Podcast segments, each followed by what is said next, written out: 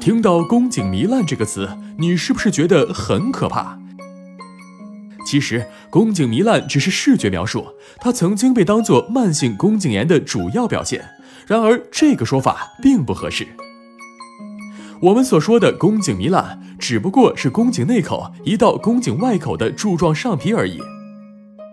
一个正常的妹子每个月都会有雌激素的周期性变化，宫颈内口的柱状上皮也会随着激素的变化而移向宫颈外口。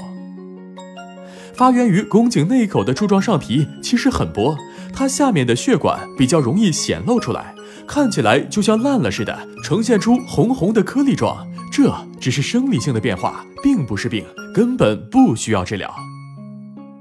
但是如果阴道分泌物突然多了，两次月经之间出了血，外阴还很瘙痒，并有灼烧感，或者有尿频、尿急、尿痛等泌尿系统感染的情况，就有可能是急性子宫颈炎了。要是不及时治疗，病原体持续存在，还会发展成慢性宫颈炎哦。然而，很多慢性宫颈炎并没有什么不舒服的感觉，只会在妇科检查时才发现宫颈有糜烂样改变、息肉或肥大。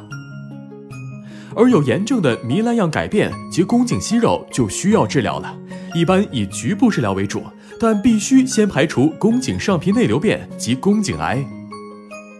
排除方式就是做宫颈细胞学检查和 HPV 检测，必要时还要做阴道镜取活检。HPV 就是人乳头瘤病毒，这种病毒有很多型，高危型的 HPV 如果长期持续感染，就可能导致宫颈癌。如果 HPV 是阴性，那基本就可以排除宫颈癌了。但 HPV 阳性也不代表就有问题，因为每个人一生中都有可能发生一过性的 HPV 感染，所以确诊还得靠活组织病理检查。